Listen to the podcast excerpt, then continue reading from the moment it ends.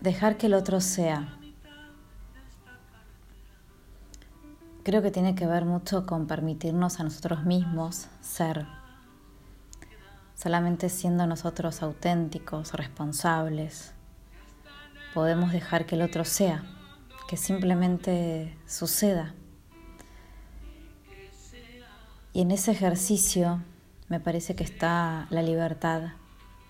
Nos han enseñado que el amor era un par de personas entre rejas, cuando en realidad son dos amantes, dos personas que se aman, que eligen estar juntas el tiempo que sea, disfrutarse, amarse, saborearse, darse tiempo, mirarse en los ojos del otro, encontrarte en la palabra de ese otro.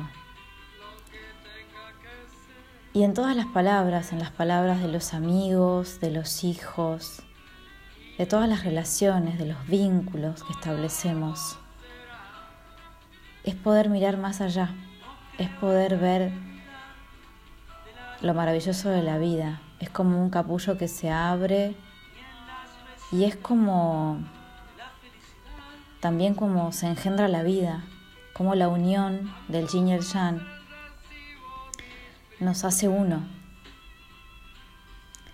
Ya dejamos de estar separados, estamos todos unidos. Y en esa naturaleza del orgasmo, del encuentro, de la sabiduría, se establece una conexión totalmente auténtica, totalmente orgánica, genuina, real, perfecta en la cual ya no hay máscaras, ya no hay apego. Estoy lo que tenga que estar, lo que tenga que ser.